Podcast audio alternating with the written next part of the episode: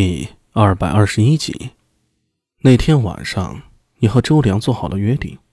周良也知道牛儿活不过那晚上，所以说话非常难听，以至于牛儿非常生气的走了。结果就在他路过放生桥的时候，你突然窜了出来，当面就是一刀。阿米，你的身手很高明，哪怕不是艺人，普通人也不是对手，但你却从来没表现出来过。你杀了牛儿，毫不犹豫地跳进河渠，从放生池下潜出了溪石。啪啪啪！苏大为突然鼓掌，看着狄仁杰，露出敬佩之色。你为什么不去报官呢？我为什么要报官呢？从你叫我一声大兄开始，我就知道我得把你带上正路啊！如果我报了官，那你这辈子也就完了。而今不是隋末，犯了事儿关几年，出来之后又是一条好汉。而今经历了贞观盛世，已经渐渐稳定了，律法森严。你若是有了污迹，就再难有出头之日了。况且那牛儿嘛，也不是什么好东西，他死了对这城市只有好处。大兄，你可是谢之之体啊！那又如何？首先，我是一个人。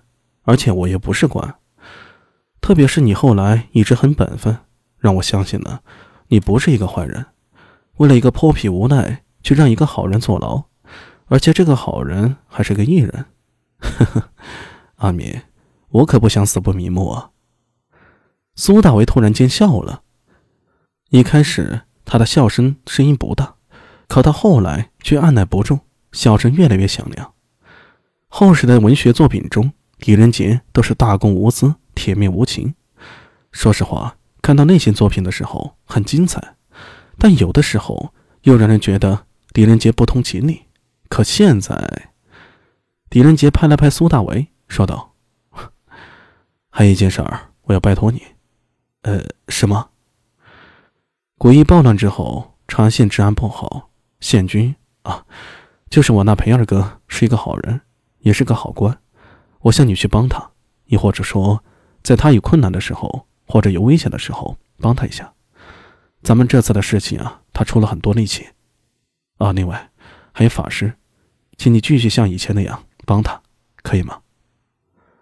苏大伟的眼中闪过一抹晶亮。大兄，我答应你。好了，那我就放心了。狄仁杰的脸上变得更加灿烂起来。他如释重负般的松了口气，转身走出了凉亭，从洪亮手中接过马缰绳。狄仁杰翻身上马，冲着苏大伟点了点头：“阿米，你好自为之，多多保重。大兄，你也保重。”狄仁杰大笑一声，策马扬鞭离去。洪亮也紧跟着上了马，随着狄仁杰离去。